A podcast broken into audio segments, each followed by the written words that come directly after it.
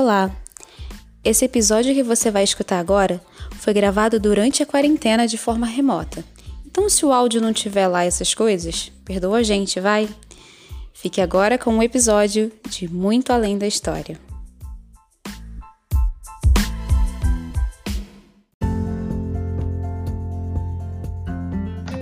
Olá, meu nome é Erika Marinho. Olá, eu sou Elaine Ventura e esse é o podcast Muito Além da História. O episódio de hoje se chama Poxa, Autor. A gente vai falar um pouquinho dos livros que são um pouco close errado, alguns muito close errado, que assim são apresentados para criança, mas hoje em dia às vezes não tem tanta relevância, ou realmente o tempo mudou e aquilo ali não, não serve mais. Isso aí. É, os valores vão mudando no, no passar do, com o passar do tempo e algumas histórias é, como foram escritas em tempos diferentes, acabam ficando defasadas, não tem jeito. Mas a gente vê que esses livros continuam nas escolas, continuam sendo recomendados, mesmo pregando, às vezes, valores já que a gente já analisou, já criticou e já sabe que não é tão legal assim de continuar sendo é, passado, né? Exatamente. Você quer começar, amiga, com seu seu primeiro livro? Poxa, autor? Pode ser, pode ser. Não sei se esse livro é um que a gente conversa bastante sobre ele. A gente já até mencionou ele antes. Eu não sei se também está na sua lista, que é o Menina Bonita do Laço de Fita, da Ana hum. Maria Machado, que tem ilustração da Rosana Faria e ele é de 1986. E assim, muita gente ainda fala desse livro. Eu adoro os livros da Ana Maria Machado. Mas esse aqui não, não é tipo um livro que eu me identifique além da capa, né? Tipo, você vê as crianças, elas, principalmente as meninas, pegam, falam, ai, que bonito, não sei o quê. E tem toda aquela história da adoração, da admiração. E assim, ele é um dos livros nacionais mais conhecidos. Mas é aquilo, ele foi escrito nos anos 80 e com a atualidade e acho que com a falta de profundidade que ele tem em abordar o tema que ele quer falar, ele causa é, essa estranheza, sabe? Do que é o conforto racial. Ele, envelheceu mal. Sim, Porque é, assim. falar exatamente isso. Ele é raso, né? Ele tenta é... fazer uma grande. falar do tema de uma forma muito profunda, mas ele não consegue. Ele fica ali no isso, superficial por... que quase incomoda. Porque assim, tem a, a, a história é a admiração do coelho, né? Pela, pela menina e pela cor da menina. O que assim, eu imagino os anos 80, que é, as, as crianças negras, até hoje em dia tem isso, né? Você não é considerado bonito tudo mais. Só que assim, ao mesmo tempo que faz isso, meio que cria aquela fetichização, sabe? É, o que, que ele gosta da menina? Ele não admira o que a menina é, ele gosta da menina pela cor da menina. E aí, tipo, gente, quem, quem nunca conviveu com uma pessoa, uma pessoa branca que falou assim: ah, é tipo uma pessoa. Normalmente é uma pessoa muito branca. Aí ela fala: Ah, é assim, eu sou doida para casar com uma pessoa preta, porque eu quero uhum. que nossos filhos nasçam moreninhos. E aí você fica Sim. tipo. e basicamente a história acaba assim, né? Porque o coelho finalmente encontra uma coelhinha pretinha e tem os filhos coloridinhos. Então. É. Não, não é o tipo de admiração legal. É, fica só naquela superficialidade da cor, né? Ele gosta Sim. da cor, e ele quer, ele, a princípio ele quer ser daquela cor, né? Que fica até uma coisa meio confusa, porque tipo ele gosta da menina, mas ao mesmo tempo ele quer ser da cor dela e depois ele, ele transfere essa admiração para uma outra coelha que também é pretinha. Fica aquela e ainda tem, e ainda tem todo o, o, o que ele vai fazer para tentar ficar com a cor da menina, né? E hum, até que descobre que é, e tipo, a menina vai falando um monte de coisa, sei lá o quê, e ele se suja, ele faz não sei o quê. E é, e é tudo questão de genética. E, tipo, não é porque a gente é negro que a gente fala assim, não, me admirem pela minha cor de pele. Não, ninguém tá falando isso. Você quer ser admirado pelo quem você é. Você, na verdade, não quer ser criticado só somente pela cor da sua pele. E aí eu acho que tem essa. Sim. Aí ele fica raso por isso, porque não tem essa construção. É, até quando, quando dá, tipo, a virada do livro, né? Que, ela, que a mãe dela explica que ela é negra por conta da, da avó preta que ela tinha e tal. Também não explica muita coisa, também não fala muito. É... Não fala muita coisa interessante, só fala, ah, ela é assim porque ela é. Porque ela é, ela é neta de uma avó preta e a gente parece com as pessoas da nossa família. Tipo assim, fica muito raso. Até a explicação é. no final. E você fica assim, ah, tá, era isso. Tá bom. ok. E assim, ah, a gente sabe, é literatura infantil, tem muita literatura que, inclusive, a gente pega, lê, é raça e tudo mais. Mas como é uma questão de. É uma questão étnica, você lê hoje em dia para uma criança, eu pelo menos eu fico assim, eu leio e eu fico meio sem graça, tipo. E assim, as uhum. pessoas, as pessoas automaticamente, tipo, eu tenho muita mania de botar, tipo, laço no cabelo. Se eu coloco um laço, eu já vi, ai, a menina bonita do laço de fita. Eu fico tipo assim, nossa, só falta aparecer um coelhinho falando, ui, adoro essa cor.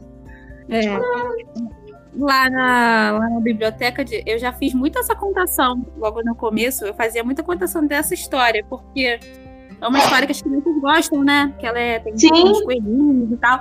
Aí eu lembro que as crianças sempre falavam assim: Ah, tia, ela é parecida com você, ela é parecida com você. Aí eu, ah, é, é verdade e tal. Mas assim, ao mesmo tempo aquilo me dava um incômodozinho, porque não é uma história que te dá uma. que tem uma representatividade, assim, que você fala, ai, que legal, eu sou que nem a menina do livro, assim, que eu, é. por, por ser pretinho. Mas assim, é claro que para uma criança ela vai achar incrível. Você vai ler o livro para criança, ela, ela não vai entender toda essa questão, provavelmente, né, não vai pegar essa questão toda. Ela vai se admirar pela capa, ela vai se admirar pela história e tudo mais. Mas a gente, como adulto já lendo e passando isso para criança, hum, hum, uhum. não sei se é aquilo. Não, não acho que envelheceu bem a história. Isso aí. Poxa, autor. É, Mas adoramos a Ana Maria Machado. Sim, a Ana Maria Machado é incrível. Só essa. Ela deu uma, uma escorregada aí, de leve. É, o meu post autor, meu primeiro post autor é um clássico antiguíssimo do ano de 1837. Eu nem sabia que essa história era muito era tão antiga assim. Ela é Caixinhos Dourados e os Três Ursos. Gente, essa história, ela é, o autor dela é o poeta inglês Robert Southey e ela é de 1837.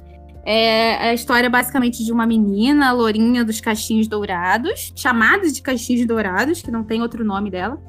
E ela um dia está passeando na floresta e encontra a casa dos ursos, entra na casa dos ursos, é, mexe no mingau, come o mingau do neném, senta na cadeira deles, quebra a cadeira do neném ursinho, deita na cama deles, e aí os ursos chegam em casa, vem ela lá, ela se assusta e vai embora, correndo. Cara, eu acho essa história tão errada, porque, tipo, só isso uma coisa errada. A menina entra na casa de um estranho, ela mexe nas coisas, come uma comida que ela não sabe procedência. ela quebra as coisas da, da, dos ursos ali. E ela simplesmente dorme lá quando eles chegam. Ela se assusta e sai correndo. Não tem. Uma, essa é a versão original, né? Ela simplesmente acorda uhum. e sai correndo assustada. É, é, isso que eu ia perguntar, se a versão original era realmente ela simplesmente ir embora isso, ou se tinha algo pior. Mas não, é, né? Ela versão original, é, é, a versão original que eu achei no Wikipedia, segundo o Wikipedia, é essa. Ela acorda assustada e vai embora. Então vale o susto. Então tudo isso, tudo isso ela só ficou assustada e foi embora. Ela Maravilhoso, que ela tá na casa dos outros e a, os donos da casa aparecem e ela fica assustada. Pois é, o susto tem que ser mais e a revolta mais dos outros, né? Que teve, tiveram a casa invadida, coisa quebrada. E aí fizeram várias versões hoje. Tem até algumas que são um pouquinho melhoradas e tal. Tem uma lição de moral um pouco mais interessante, uma crítica maior, de, tipo, ela tem entrado na casa dele, tá, tá. às vezes ela tem algumas versões que ela conversa com grupos e tal. É, mas a versão original sempre me incomodou, que essa é a versão que realmente eu conheço, que ela sai correndo, assustada. Uhum. Porque, cara, não tem razão de ser, assim, é muito desprop... é um despropósito danado essa história. É, é, a criança faz tudo errado, não tem uma consequência grande para isso, não tem uma crítica. Não, tem todo o contexto de é uma criança, né? Porque todos esses livros assim são crianças andando no meio do nada. Uhum. É, 1800 era um ano muito louco, porque as crianças ficavam andando sozinhas no meio das florestas, encontravam uns bichos assim muito loucões, invadiam a casa dos outros e saía numa boa. Hoje em é. dia, assim, não daria muito certo. Não, aí não fica a perguntar, aonde estavam os pais dessa menina? Gente, deixa essa criança sair pela floresta sozinha. Dessa e, e de todas as outras. É. Cadê os pais de João e Maria? Cadê os pais é, de. papelzinho vermelho, né? Que a, que a mãe manda ela ir pela floresta pra levar na casa da avó, gente. É muito errado. Mas enfim, né? 1837, a gente não pode querer muita coisa. Mas eu comecei de leve. Essa daí é uma é a primeira. Falei, gente, eu vou começar de leve. Porque eu tenho mais, mais pedreira para falar aqui. Então, Robert, soltem. Poxa, autor. Vacilou. Ó, a minha segunda eu já, já acho que é, é pesado. Não sei o autor original, mas o livro é o Pocahontas. É a versão infantil, na verdade, da Disney, né? Que além da Disney fazer o filme, tem os livrinhos e tudo mais. Eu sinceramente não sei se tem. Tipo, eu sei que tem um livro da Pocahontas escrito mais para o público adulto, ou um pouquinho mais, tipo, infanto-juvenil mais, mais velho. Mas, assim, um Pocahontas realmente, assim, escrito para criança, não sei. Além desses clássicos da Disney. E, assim, gente, essa história, para mim, é completamente. Eu, eu já não, não gostava, eu era pequena e não gostava desse estilo desenho. E assim, ele é close errado porque ele apaga completamente a história da verdadeira Pocahontas, que para quem não sabe foi uma pessoa real. E tipo, uhum. simplesmente pegou uma história que não é feliz, não é uma história bonita, e simplesmente pegou e falou assim: não, vamos colocar uma história aqui, clássico Disney. E aí Assim, a Pocahontas e o, Joe Smith não se apaixonaram na vida real. Ela foi enganada, ela foi aprisionada, ela foi forçada a se casar com outro inglês. Inclusive, eu tava lendo e vi que existem figurões, assim, né, na, americanos que têm descendência da Pocahontas.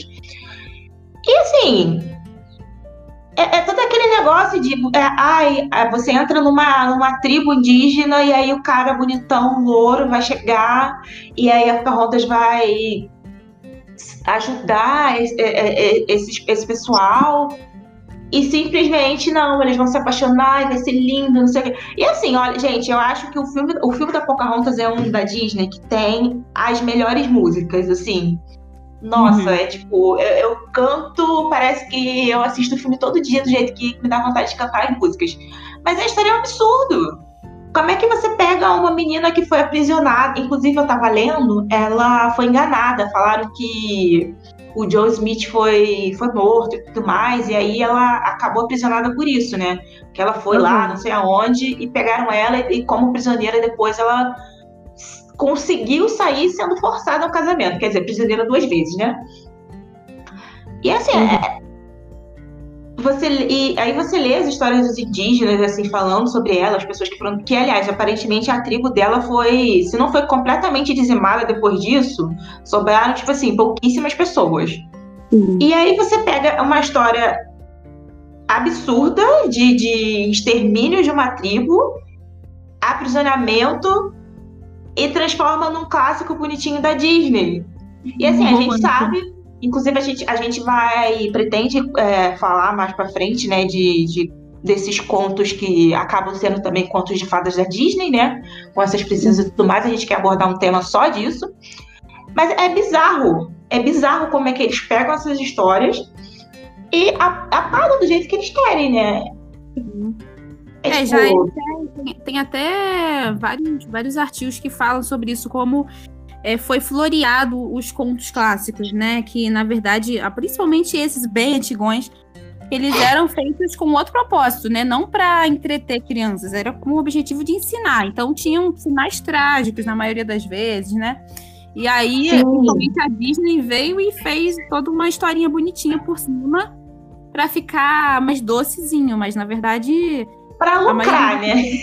É, pra lucrar. Porque ninguém ia querer assistir um desenho onde o principal é igual a Chapeuzinho Vermelho entra na floresta e é comida pelo lobo, né?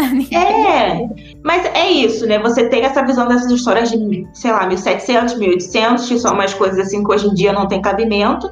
E aí, claro, a Disney soube aproveitar isso de uma maneira incrível. A Disney e todas essas, essas aquelas editoras que fazem aqueles livrinhos de 1,99 para criança.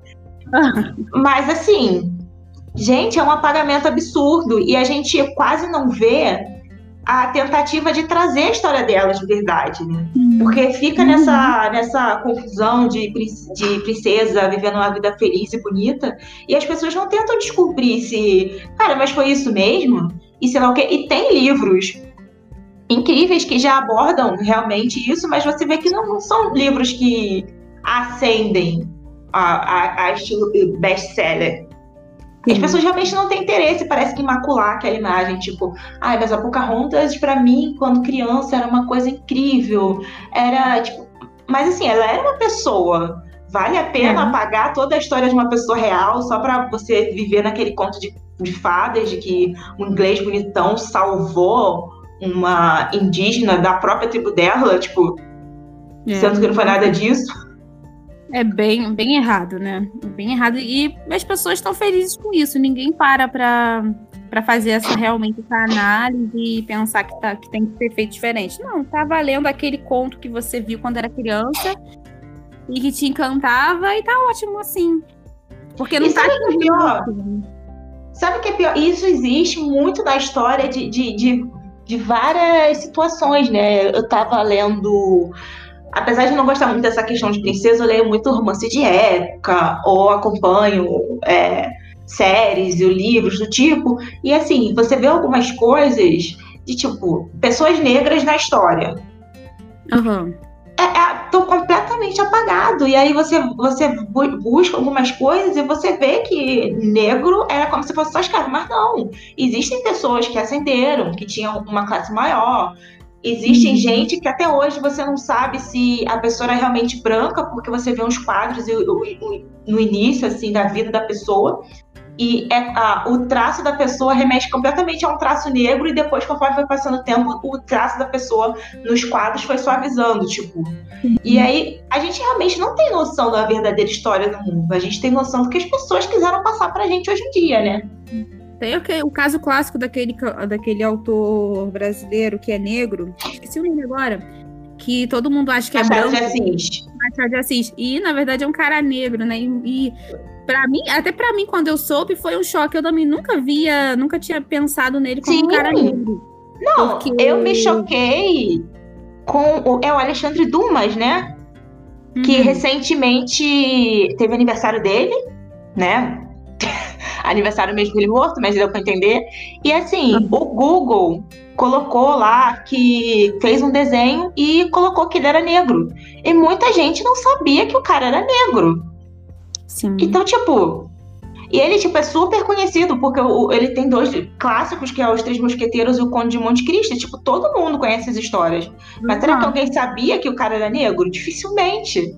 Dificilmente, é. Isso diz muito da nossa sociedade. Diz muito do jeito que, que o negro é visto na, na nossa sociedade. E é tenso. Pegando, pegando um gancho do que a gente está falando, é, eu vou falar sobre o segundo livro que eu escolhi falar, do Posto Autor, que é um livro que me trouxe uma revolta tão grande a primeira vez que eu li, porque eu estava esperando tanto desse livro, foi uma grande decepção, que é O Menino Marrom, do Ziraldo. Uhum. É, eu vou contar a minha história com esse livro. Eu estava fazendo um, um, projeto, montando um projeto de leitura falando sobre diversidade. Eu ia falar sobre todos os tipos de diversidade e dentre elas a questão racial. E aí eu já fui toda empolgada, vou falar do Menino Marrom, só que eu nunca tinha parado para ler ele de verdade. Então eu fazendo uma seleção dos livros, peguei o Menino Marrom para ler. Cara, eu fui me decepcionando, sabe uma bola murchando assim? e eu lendo o Ziraldo. Cara, quando eu comecei a ler, aquilo foi me trazendo um incômodo tão grande, tão grande, que eu fui falando, não, gente, não, eu não tô acreditando que esse livro é isso aqui. É tão revoltante, porque assim, é... ele é um livro de 1986, não é um livro tão velho assim. Uhum. E, mas assim, o jeito que ele descreve o menino marrom, a, a, você vê ali um, a dificuldade que ele tem de colocar ele, acho que isso é quase que dito, em outras palavras, mas é quase que dito isso, a dificuldade que ele tem de, de mostrar o menino marrom como com de uma forma bonita, né? Ele, ele fala isso de alguma, não lembro agora as palavras que ele usa, mas ele diz que ele teve muita dificuldade para desenhar o menino marrom de uma forma bonita. E todas as, as características que ele vai colocando, o próprio desenho do menino marrom, em comparação ao menino rosa, né, que ele chama lá, que depois ele apresenta o menino cor-de-rosa, que é um menino uhum. branco, é totalmente diferente. Se você comparar um do lado, o menino branco é um menino todo arrumadinho, de sapato, calça jeans, todo fofinho. O menino marrom parece um moleque de rua, assim, sabe? Tá de chinelo, tá de, de short lá, de, de camiseta, assim, sabe? Ah, é muito revoltante. Eu lembro que eu, que, que eu fui lendo e fui me entristecendo, me entristecendo. Eu, eu peguei um bode, assim, do autor, de verdade, depois que eu li Menino Marrom. Eu não, não ligo muito para as coisas do Ziraldo mais depois disso, porque. Gente, isso é real, tá? Porque ela fala realmente, tipo, no dia a dia, ela fala do menino marrom, assim, com uma revolta. Sim. Não, e tem uma parte, preciso falar dessa parte, eu preciso ler essa parte, que foi uma das que mais me doeu. Que é. O menino cor-de-rosa resolveu perguntar: por que você vem todo dia ver a velhinha atravessar a rua? E o menino marrom respondeu: Eu quero ver ela ser atropelada página 24 do livro do Menino Marrom. Cara, ah. ele mostra o Menino Marrom com uma maldade, assim, sabe? Que é clássico do, do, do estereótipo do homem mal, né? Do, do negro mal, hum. sabe? E tem até uma a velha fica com medo dele, sabe? Por ele achar que ele é um, um bandido, um trombadinha. Ah, eu acho um livro extremamente desnecessário, com um cunho racista muito grande, muito forte, e eu não entendo por que, esse livro é tão bem falado. Eu, quando eu fui pesquisar, um monte de, de um monte de, de, Ah, faça atividade do Menino Marrom, é, artigos falando bem do, do, do, livro do Menino Marrom. Eu falei, gente, não, não, parem, por favor. tá tudo errado. E assim, não tem nem como acreditar que eles não perceberam isso hoje em dia, porque tem uma versão, é, hoje, é uma nova versão, né, que também já tá velha reduzida que cortou bastante dessas coisas, né? Sim, sim, é. Eles deram uma passada de pano para ele. Sim. E o, o Ziraldo, assim como o Monteiro Lobato, ele, ele é aquele racista meio que autodeclarado que não assume, porque ele, ele fala muita merda, fala muita besteira, é, e só que ao mesmo tempo, se ele é acusado de racista, ele já falou várias vezes que ele não é racista. Ele defende Monteiro Lobato. Depois eu vou falar sobre isso. Gente, eu não sabia disso. É, ele faz uma defesa do Monteiro Lobato que condena mais ele como racista do que qualquer outra coisa. Mas. Mas eu fiquei assim, muito revoltada com o Menino Marrom. O Menino Marrom foi uma grande decepção da minha vida. é triste porque é as crianças, triste. as crianças olham para a capa, tipo, eu já vi, nossa, eu já vi criança olhando assim para casa falando assim, aqui, mamãe, parece comigo. Ou então irmãzinhas, teve uma vez na biblioteca que duas meninas estavam lá, né, e o irmão estava lá de fora, e ela pegou o livro e começou a correr pro irmão falando assim, olha, que nem você, que nem você, tipo, com encanto. E aí você vai prestar atenção na, na história, né, e, tipo, e assim, eu não sabia dessa questão toda do Ziraldo, eu não acompanho muito ele, né? Tipo, eu, eu lia uhum. coisas do. do Menino Maluquinho enquanto criança. Eu uhum. acompanhava a série que passava na cultura do. do como é que é o nome da, da turma lá do Pererê, né? Aham, turma do Mas assim, ler realmente o Ziraldo não, não li tanto, tipo, como, sei lá, Maurício de Souza. Maurício de Souza eu acho que faz mais ainda parte da gente do que Ziraldo. Sim. Mas, nossa, chocada, né? Nossa, é, ele. Eu não tinha, assim, menor noção também dele. Depois que eu li Menino Marrom, que eu comecei a, a pesquisar um pouco mais a fundo, sabe? E ele não é. Não uhum. é essa questão dele ser do racismo nas, nas obras dele, não só tem Menino Marrom, como tem outras também. Mas é, principalmente no Menino Marrom, que é onde ele quis falar quis engrandecer, vamos dizer assim, a, a questão da, da, da negritude, mas ele falhou miseravelmente, porque é um livro totalmente é. assim, que, que, que coloca o negro no lugar do negro, assim, ele é um menino negro da periferia, ele é assim, ele é assado, ele é moleque, ele é trombadinha. Ai, nossa, péssimo. Poxa, é, poxa é, viral. O que torna ainda pior é porque tem todo momento tem esse contraste com o menino rosa, né? E é tipo, você vê que, tipo, ah, a, é praticamente a família tradicional brasileira e é. ali o garotinho do outro Ai, lado, que é marrom. Sim. Tipo. É, foi desnecessária essa comparação. Ele não coloca como uma comparação, mas ao mesmo tempo a comparação tá ali descarada. Porque ele faz a descrição do menino marrom é, em algumas páginas, daqui a pouco ele parte pro menino. pro menino cor-de-rosa. E aí depois eles se juntam, né? E, tal. e aí você vê a discrepância que ele tem da visão que ele tem do menino rosa pro menino marrom, cheio de estereótipos negativos pro menino marrom. E é péssimo. Só tenho isso a dizer. Desnecessário esse livro. É, é, eu vi alguns artigos que falam assim que deveria ser retirado o livro de circulação. Eu não acho que o livro tenha que ser retirado. Eu acho que ele tem que ser visto de uma forma crítica. De você, que nem as, as obras do Monteiro Lobato. Ah, vale a pena você retirar ele do, do, do meio é, editorial, vamos dizer assim? Eu acho que não, porque o cara já tá aí, o nome dele já é conhecido, já todo mundo já conhece. Mas eu acho que vale a crítica. Você tem que ler uma história daquela, mas tendo o olhar tendo crítico. um olhar tipo, isso não é legal. É, isso não é legal. Vamos conversar sobre isso. Tanto Naquela é. época, ele escreveu isso por quê? Porque a sociedade era assim, assim, assado. Hoje não é mais, não é mais legal a gente falar dessa forma, né? Tanto é que, assim, você vê que conforme vai passando o tempo e as pessoas vão evoluindo, vão tendo mais consciência das coisas, muita coisa dessas obras você já não, não, não, não vê mais, né? Tem, tem obra que, que tem uma ediçãozinha, tem o, o, sítio mesmo. O sítio não, não, não tá no nosso. Porque, querendo ou não, toda criança tem essa nostalgia, pelo menos da nossa idade. Eu acho que hoje em dia não, não tem mais tanto, que o sítio não. Você não vê mais crianças falando do sítio cabo amarelo, né? Mas hum. a gente, essa nostalgia, não lembra de coisas absurdas. É claro, a gente. Eu, eu acho que a gente que, que tá nessa posição, a gente sempre percebe a, a, a Tia Anastácia é a cozinheira, ela faz tudo. Tio Barnabé é um carinha que mora ali, você meio que nem sabe o que ele tá fazendo ali. E eu lembro quando eu era pequena, teve um passeio da minha escola, eu não lembro para onde é que foi. E aí fizeram uma exibição de uma película super antiga, que era um filme do Sítio do Pica-Pau Amarelo, em que a Cuca ainda era uma pessoa. E, e a Cuca era uma mendiga naquela época. Ela não era todo esse negócio de é, daquela bruxa que era um jacaré. Não, ela era uma mendiga. Então era tipo. Tem, tem uma carga ali que, tipo, quando eu, naquela idade eu não entendi tão bem, mas tem muito o, o que o autor queria dizer. Uhum, com certeza. É tenso, assim, tem que ser, tem que ser analisado melhor essas coisas. Assim. Mas assim, eu particularmente não sou a favor de tá por aí, tá por aí, mas eu não sou a favor de que gastem dinheiro com isso, entende? Sim.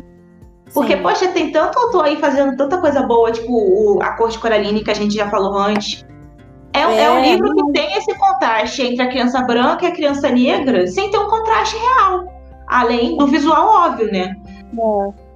O problema da, da, da, questão da literatura infantil aqui no Brasil, não sei como é que são em outros países, é isso, porque fica focado em autores já consagrados e não Sim. param não param para analisar os autores que estão fazendo outras coisas interessantes, super legais hoje em dia. E aí os programas da, do, do, do, Ministério da Educação e tal, fica até os, os professores normalmente indicam é, para leitura aquelas leituras obrigatórias que os alunos têm que fazer.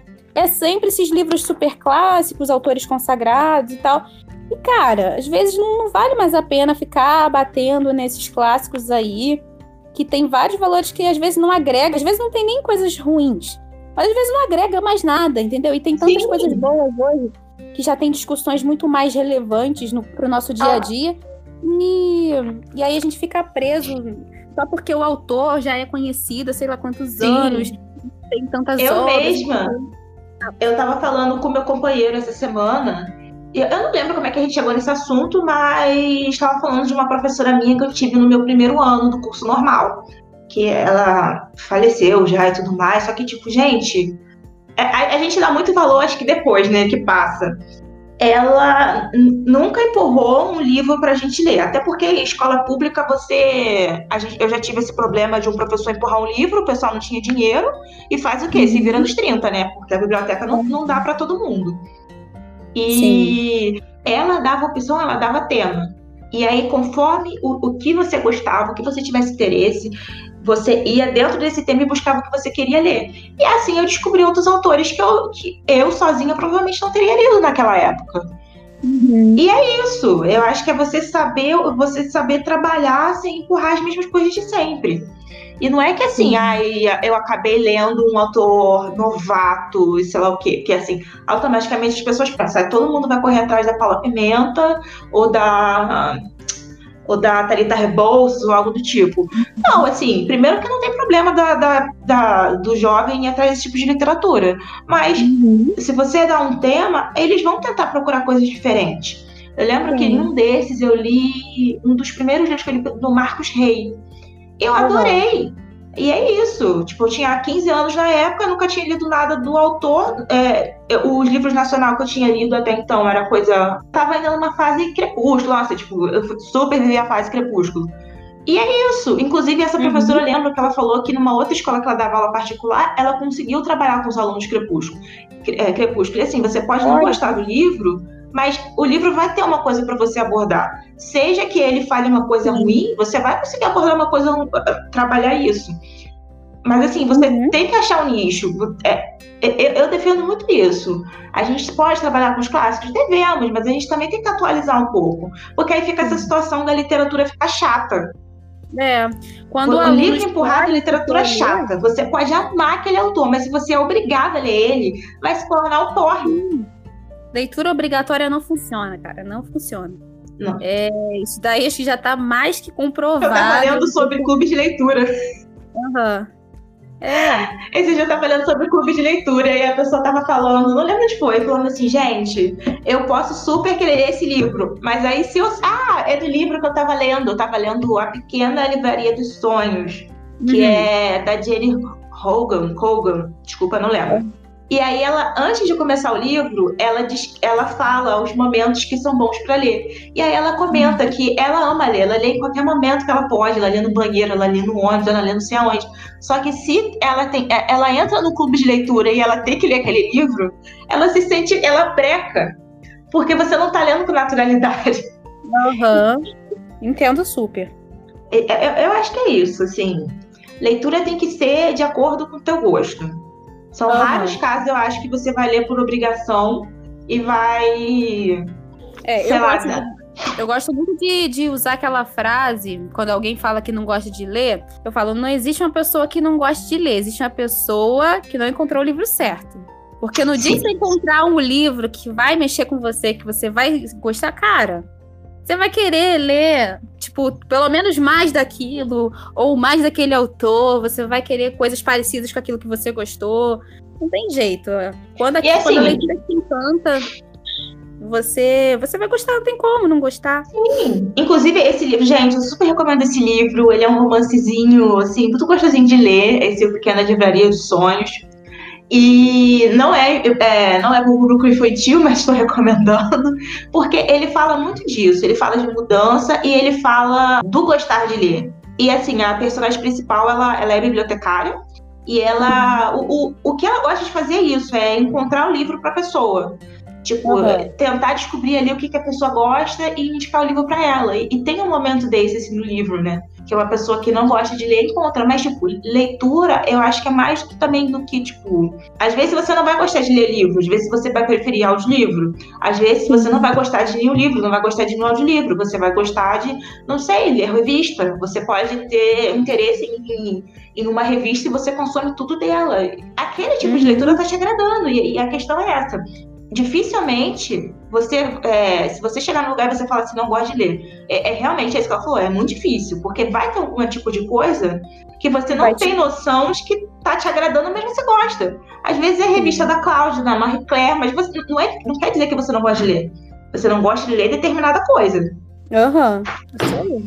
E eu acho que isso também tem muito a ver com o preconceito de, das pessoas falam, porque tem um preconceito de dizer, tipo, ah, eu leio Crepúsculo. Não, mas você não tem que ler Crepúsculo, você tem que ler um clássico. É, você tem que ler um Kafka. E, tipo, não é assim. As pessoas vão entender seu tipo de leitura com. com... É, isso é uma coisa que sempre me aborrece. Esse, essa soberba do meio literário. Eu, eu vejo como uma soberba. Tipo assim, se eu leio clássico, eu tô acima de quem lê 50 tons de cinza. Cara, não é. Você tá, você tá lendo porque aquilo tá, tá ali à disposição de você. Quantas pessoas não têm acesso a isso? Ou quantas pessoas não têm interesse naquilo? E ela é um, um, leitor menor que você porque ela tá lendo 50 tons de cinza? Porque ela tá lendo Crepúsculo? Não, ela tá lendo. Se aquilo tá fazendo ela ler, tá despertando o interesse dela, não pode ser não pode ser colocado como menos só porque é uma leitura popular, porque é uma leitura que está na moda. Eu, eu Olha, eu defendo, eu defendo até livro de youtuber, porque ajuda o mercado editorial, porque é uma coisa uhum. que o público mais jovem vai acabar lendo. E é aquilo, você cria o hábito. Tipo, eu, eu também adoro ler livro infanto juvenil, tô com 26 anos e gosto é a vida. Mas assim, tem fases, tem fases que eu quero ler um livro de foto juvenil porque a vida tá horrível e eu quero me sentir que nem a sensação de que eu tinha quando eu tinha 16 anos. Às vezes eu quero ler um livro mais maduro, às vezes eu posso querer ler uma alta literatura, se é que, que, que possa se usar realmente esse termo. Mas é isso. As pessoas, cada ser é um ser. É que nem a, a discussão. Nossa, pra mim tá lendo. É que nem você ficar criticando uma pessoa porque assiste Big Brother.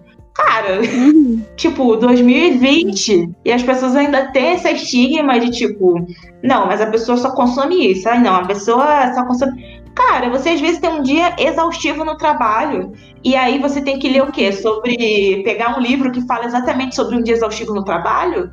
Não! Uhum. Pegar um livro é de piada, um livro de crônicas. Você quer fazer uma coisa é, diferente. Quer ver ali qualquer bobeira só para distrair a cabeça. E tá errado? Uhum. Não tá errado. Não tá. Mas vamos voltar pro nosso X da questão aqui, que a gente se perde. A gente viaja muito, né? Ai, a gente adora conversar. Nem, nem lembra qual foi o livro, né? É, eu terminei falando do Menino Marrom, essa tristeza da minha vida. Fala aí do seu próximo livro Poxa Autor. O meu próximo livro Poxa Autor é. Eu acho que eu tô achando que eu vou trazer o Hans Christian Andersen todo o podcast aqui, todo episódio. e os tambores, o patinho feio. eu sei que a gente, a gente, entre nós duas, a gente fala muito sobre ele, a gente criou meio que. O Patinho Feio criou um. Todo um. Acho que todo esse devaneio nosso começou com o Patinho Feio. Sim, o Patinho Feio. Ele vai estar presente, amiga. O Patinho Feio vai estar presente para sempre nesse podcast, ele estando aqui Sim. ou não. Assim, o, o conto do Henderson é de 1843. E assim, mas ó, dessa vez, eu prestando mais atenção, eu até vi outros pontos dele. Que assim, ele tenta trazer aquela lição do que no futuro tudo vai dar certo, né? Mas ao mesmo hum. tempo, foi uma criança, né? Vamos, vamos enxergar o, o patinho como uma criança. Foi uma criança infeliz até ela chegar à idade adulta. Essa é a história do patinho feio. Hum. E aí, na vida real, vamos lá, essa criança ia precisar de anos de terapia para hum. solucionar todo aquele trauma de ficar anos e anos sendo chutado e xingado em todo canto que ele estava, porque ele não era reconhecido como que ele era de verdade. E aí você Sim. imagina, imagina isso em 1843. A pessoa se identificar com essa história, gente, cadê a terapia? E aí, aí tem o outro lado que assim, é, eu acho essa história um absurdo, um absurdo, um absurdo, mas é, fazendo uma analogia com os dias de hoje, eu tenho que reconhecer que ela tem essa mensagem bonita, né, de finalmente se enxergar, enxergar a própria beleza. E infelizmente, porque assim, só no final, quando ele, ele vê que, tipo, cara, não é que eu era feio, as pessoas ao meu redor não me reconheciam, e só agora uhum. eu percebi, eu encontrei pessoas igual a mim e eu vi que eu sou bonito. Então, assim, eu, eu acabei fazendo essa alusão aos dias, porque a gente fala tanto de representatividade na televisão, nos filmes, e, e nos livros. E querendo ou não, apesar de, de, ter essa história horrível a vida toda, eu acho que o Patinho Feio acaba trazendo isso também, né? Tipo, uhum. se a gente não vê pessoas como a gente, como é que a gente vai se reconhecer? Então Sim. eu vou dizer que ela é o meio close errado. É, o Patinho Feio é o meio close errado. Isso que tu falou faz total sentido. É, ele provavelmente. Ele, não, na história fala isso, que ele vai isso. embora, ele, ele vai lo, para longe da família e aí ele se reconhece lá nos cisnes, né? É, se ele tivesse uma família de cisne morando do lado dele, e tivessem filhotinhos de cisne, ele ia se identificar rápido. Ele ia. A questão foi todo o meio mesmo, ele não tinha, ele não tinha referências perto dele. Sim, porque então, assim, todas as pessoas que também não tinham referência de, nunca tinham visto um, um cisne antes, também achava aquilo grotesco. E, tipo, eu acho que o, o, o, mais estranho da história é realmente o fato de que ele acabou indo parar no, no, no ninho errado. O que é estranho, né? Porque se ele for parar ali, como é que ninguém nunca viu um cisne? É, Mas ele acabou indo parar ali. E, tipo, a própria mãe, que tecnicamente não sabia que né, ele não era da ninhada dela, é, ela mesma não aceitou ele. E tem também que o pai também não aceitou e tudo mais. Então, é tipo, ele precisou caminhar anos e anos para conseguir encontrar alguém parecido com ele. E, tipo, eu acho que isso que tá a, a coisa triste da questão. É porque Poxa, cadê a aceitação? O certo não deveria ser você, é, tipo, aí nunca vi, aí por isso que eu vou criticar aquilo. Uhum. Então, eu acho a, a, parte errada da história tá nisso, mas a gente pode fazer essa grande ilusão representativa hoje em dia, né? As pessoas falam, ai, mimimi, não sei o quê, não, não tem nada a ver isso de precisa ter alguém negro, um indígena, não sei o que na televisão. Precisa, porque, infelizmente, as pessoas são um patinho feio. É verdade. A, a gente não se identifica. E aí o que acontece? É. Anos e anos de terapia. É isso aí. Nossa, gostei, gostei dessa, dessa analogia que você fez. Bem interessante. A gente não tinha chegado a essa. Não tinha chegado a essa conclusão. Muito bacana, gostei, faz todo sentido. Na época dessa história aí, coitados das pessoas, realmente eram patinhos feios, não tinha representatividade nenhuma, vamos dizer assim. Hoje a gente está caminhando, tem já tem bastante. Gente, assim, vamos voltar lá. É, muito, que Pode falar. Outro, né? Eu nem, nem sei qual era o padrão estético de 1800, mas era completamente outro. E uhum. aí, imagina. É, nossa, eu não tenho nem noção. Eu gostaria muito de fazer uma pesquisa sobre isso, de, de, de padrões estéticos do, do passado, porque eu já vi, assim, por cima. Mas como é que devia ser, né? Sim, deveria ser bem ruim. Ai, acaba criando aquele, sabe aquele, aquela imagem, sabe, explodindo a mente? É tipo uhum. isso. Ensina a imagem aqui. É. Explodiu sua mente. Ai, ai. Então, bom, vou falar agora da minha terceira indicação. Indicação não, né? É do meu terceiro livro. Não, é, não indico para ninguém esse livro. Mas é o terceiro livro que eu gostaria de falar aqui sobre o Poxa Autor. Tentei fugir desse autor de todo jeito, queria trazer outras coisas, porque a gente vai falar dele num episódio só dele, que merece a crítica. Mas eu vou falar hoje sobre Caçadas de Pedrinho, do Monteiro Lobato, de 1933. Esse livro é um crime. ele, cara, nossa, ele é péssimo. Eu até eu li ele, dei uma lida, porque as obras do Monteiro Lobato já estão em domínio público. Eu baixei o livro ontem, dei uma lida. E, cara, é péssima, é, é, é de uma. Ai, de uma falta de sensibilidade, assim, que tudo bem, ah, ele é de, de 1963, o, o Monteiro Lobato era um homem do tempo dele. Cara, mas se ele é do tempo dele, tem que ficar lá no tempo dele, porque hoje não dá. hoje não dá. Caçadas de Pedrinho, ele estava dentro do programa do, do Conselho do, do MEC, de, do Programa Nacional de Biblioteca da Escola. E ele foi até. Foi parar na. Ah, agora eu não lembro, mas assim, houve uma ação contra esse livro, uma ação jurídica contra esse livro para ser para ser tirado desse programa do MEC e em 2010. E acabou que não teve, não deu em nada praticamente, porque o que, o que saiu foi uma só uma, tipo, uma advertência ao livro, uma, uma orientação do MEC, que se esse livro fosse usado, ele teria que ser usado é, com uma por professores que soubessem discutir o assunto, fazendo a crítica, uhum. que foi o que a gente falou, né? Pode, pode ler, mas leia fazendo uma crítica, né?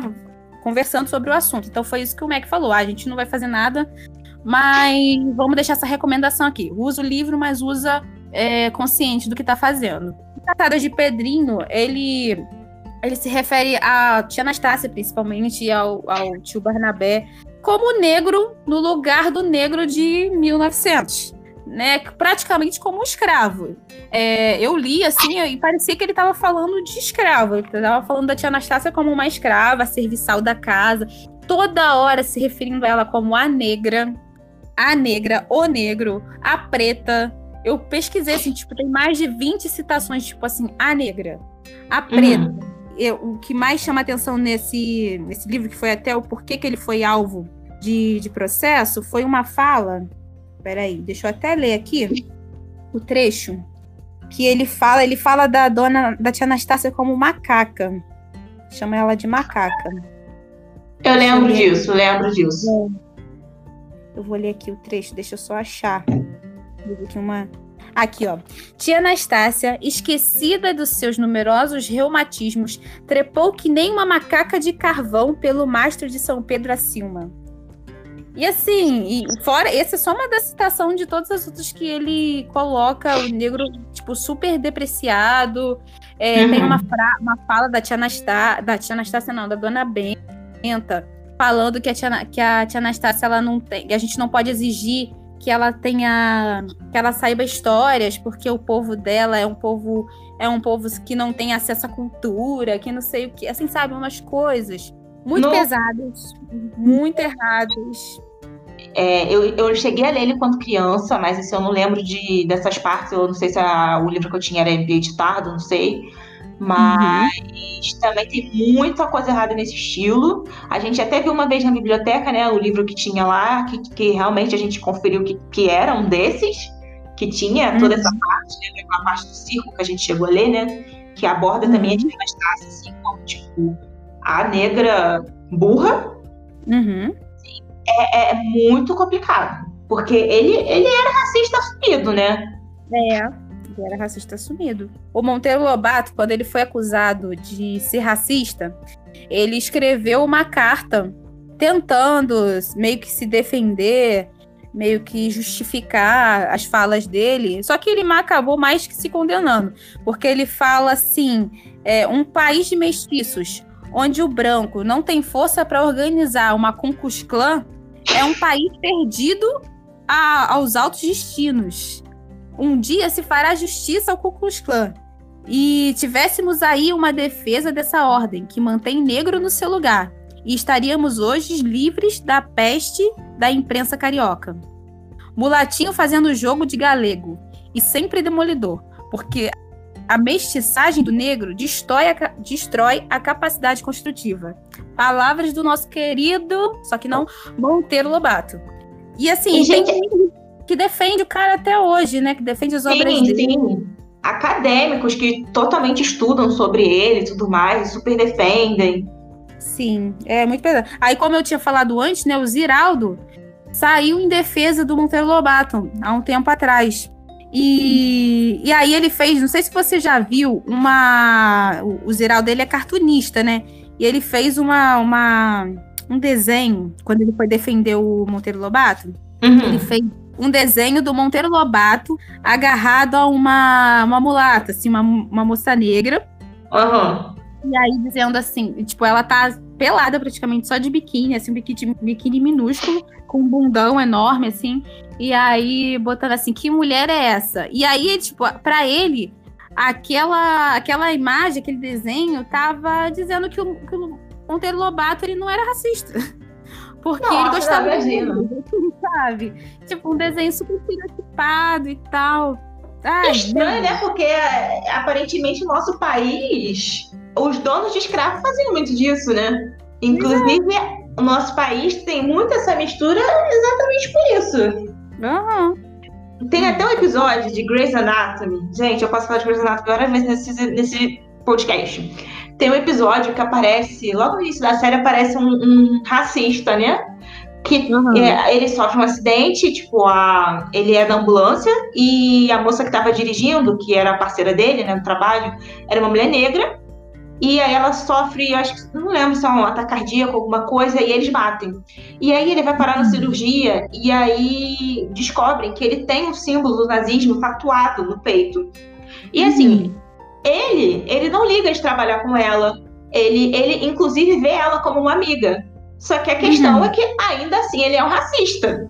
E ele uhum. mesmo fala na série, tipo, Ele, ele, ele chega a se preocupar, eu acho, com ela lá, pra saber se tá tudo bem, não sei o quê.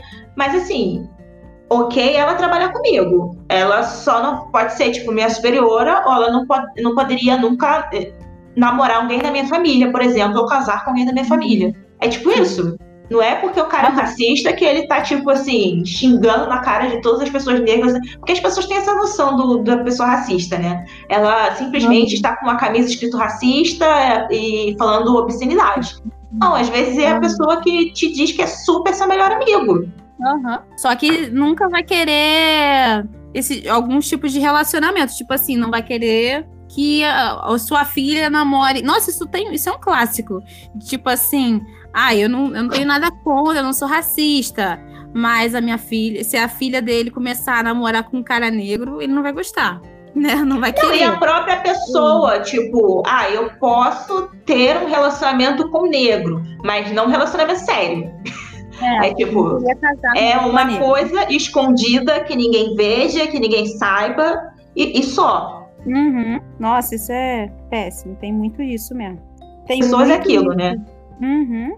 E dentro, esse negócio do Ziraldo e do Monteiro Lobato é muito isso. Eles não, não se consideram é, racistas porque eles fizeram livros.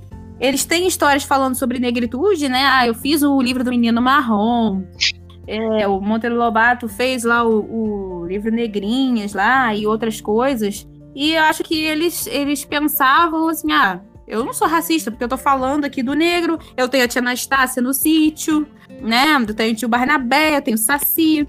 Então eu acho que que tinha essa visão de, de, tipo, eu não sou racista porque eu tô eu tô escrevendo sobre pessoas negras. Mas tá escrevendo, mas tá escrevendo errado não adianta nada, né?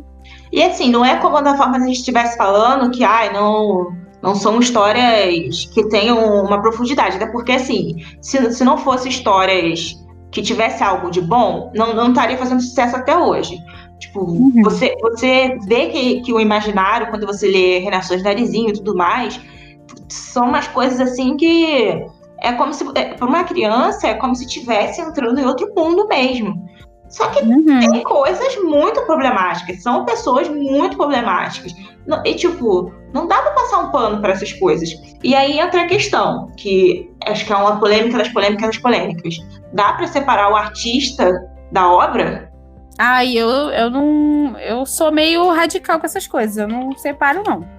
Eu não separo porque você tá dando crédito pra pessoa, entendeu? Ah, a obra dele é muito legal, mas, cara, o cara é um babaca, vamos dizer assim, igual a gente vê aí até dentro da, da, do cinema e tal, às vezes casos de, de, de assédio que aconteceram Sim. e tal, atores e tal. Aí tá, o cara é um, um ator incrível, mas fez tanta coisa errada, fez tanta coisa que. Aí eu, eu, eu tomo um bode, igual o do Ziraldo. Quando eu li o Menino Marrom, pra mim, acabou o Ziraldo pra mim. Eu não consigo olhar para nenhum livro dele assim e falar assim, nossa, que livro incrível. Porque eu logo penso que o cara que escreveu aquele livro incrível foi o mesmo cara que escreveu O Menino Marrom. E aí me uhum. dá um bom. É, eu, eu, sou um meio termo, eu confesso que eu sou meio termo. Eu tenho, tipo, por exemplo, eu comprei os livros As Brumas de Avalon um tempão. E aí, depois que eu comprei, eu soube da, da, da questão da autora, que aparentemente a, a, filha dela disse que durante anos a, a, mãe deixou que ela fosse abusada pelo pai e não fez nada. E aí, uhum. tipo, eu comprei os livros, já tá gasto dinheiro, e é, ao mesmo tempo falam super bem da obra. E aí eu fico, tipo, eu leio, não leio. E aí eu acabo, tipo, tá lá. Se eu vou ler algum dia, não sei. Mas assim, não gasto mais dinheiro com isso também. Uhum. E aí fico nessa. Mas assim, eu tenho a sensação de que eu vou ler e ao mesmo tempo vou me sentir mal. Não sei. É, eu não consigo desassociar. Eu consigo, eu sempre fico lembrando, tipo assim, ah, esse cara. Eu fico, eu, eu, eu gosto de analisar muito processos criativos, né? Até uhum. o, meu, o nosso quadro hoje falando e falando ou escrevendo sobre coisas aleatórias é, é sobre um processo criativo que eu gostaria de entender. Eu vou falar que um desabafo. Porque eu adoro analisar processos criativos. E para mim, sempre quando eu leio o livro, eu fico pensando assim, poxa, o que, que o autor tava. Em que vibe que ele tava quando ele escreveu isso? Como é que ele tava pensando? Sabe, eu tenho muito isso de pensar o que levou aquela pessoa a escrever daquela forma. Uhum. E aí, sempre que eu leio um livro que eu já tenho um bode com o autor, eu sempre vou olhar de uma forma negativa. Não tem jeito. Eu sempre penso assim. Aí me, tipo, é, estraga a minha experiência, não vai ter jeito. É, então, então são esses livros que a gente tem bode, que a gente acha que são close errado. E eu vou falar Apesar hoje. Também tem uma coisa ali que às vezes salva. Sim, é. Uns salvam, outros não. Aí você, meu caro ouvinte, deixa aí seu comentário lá no nosso Instagram, o que, que você acha disso tudo. E vamos para o quadro escrevendo e falando sobre coisas aleatórias. eu acho que a gente. Eu chamo de devaneios. devaneios. Eu acho que a gente tem que fazer uma, uma vinheta para isso. Eu vou tentar pensar em alguma coisa. Bom, a minha. O meu escrevendo com, e eu falando sobre coisas aleatórias é hoje uma carta aberta que eu fiz ao Mundo Bita. É. Cara, porque eu adoro o Mundo Bita. É, desde que, que eu virei mãe, eu escuto o Mundo Bita pelo menos todos os dias. pelo menos uma vez todos os dias. Apesar que o, o Caleb já tem várias. Já, já passou da fase do Mundo Bita, ele já tá em outra já. Mas de vez em. Um ano já passou a fase. Quando ainda rola ainda. É, não, ele, ele enjoa muito rápido de desenho, mas o Mundo Bita durou bastante tempo. Ele, enjo, ele demorou para enjoar de Mundo Bita, porque também a gente escuta todo dia. E agora ele passou pela fase do bolo fofo, aí teve o Cleo e Cuquinho, teve vários. Agora ele tá no Jacaré Elvis. Conhece o Jacaré Elvis? Esse não. É um jacaré que tem um cabelo igual o Elvis e canta parecido com ele. É bem engraçado. Meu Deus, gente, mas, precisa achar isso. É, mas voltando aqui, eu vou ler minha carta ao Mundo Bita. Espero que eles escutem a minha carta. Só que não. Mas enfim. Vamos lá. Olá, Mundo Bita. Antes de tudo, deixo aqui a minha sincera admiração ao vosso trabalho. Os senhores me ajudaram em muitos momentos de completo desespero, onde eu, mãe de primeira viagem, com o um bebezinho chorando no colo por motivos completamente desconhecidos, só tinha as vossas cantigas para acalmar o coração daquele pequeno serzinho. Fomos muito felizes com o sol na fazendinha, os insetos por todos os lados, a viagem ao safari. Nem se fala. Foi um grande sucesso aqui em casa por muito tempo. Destacado os meus elogios ao seu incrível trabalho, gostaria de apontar um certo incômodo que uma de suas canções me causou. Não é meu interesse fazer uma grande crítica, é mais uma vontade de compreender o propósito da existência do que eu irei, do que eu irei descrever a seguir. Quero entender esse processo criativo. Em seu álbum Circo, uma frase de suas canções tem me tirado o sono. Na canção Palhaçada, no verso 5, onde diz: Coração contente, bate brincalhão, alma leve de criança, mais de mil palhaços no salão. É aqui a minha questão. Como assim? Mais de mil palhaços num salão? Sempre que eu escuto isso, só consigo imaginar eu entrando em um salão e encontrando mais de mil palhaços juntos. Eu com certeza iria sair correndo o mais rápido possível, sem olhar para trás, pois tantos palhaços assim juntos só pode se tratar de uma convenção do mal. Muito assustador. O que passava na cabeça. o que passava na cabeça dos senhores ao escrever essa frase numa canção que ia tão bem. Eu entendo a necessidade da rima para uma boa sonoridade do verso. Com isso, deixo aqui algumas sugestões para substituir esse verso tão macabro e devolver as minhas noites de sono. Sugestão 1. Alma leve de criança, mais um palhacinho bobalhão. Sugestão 2. Alma leve de criança, pula, ri e cai no chão. Sugestão 3 alma leve de criança. Todo mundo dança de montão. Então é isso. Reitero aqui que sou uma grande fã, eu e meu pequeno. Espero que aceitem as minhas sugestões e um até breve.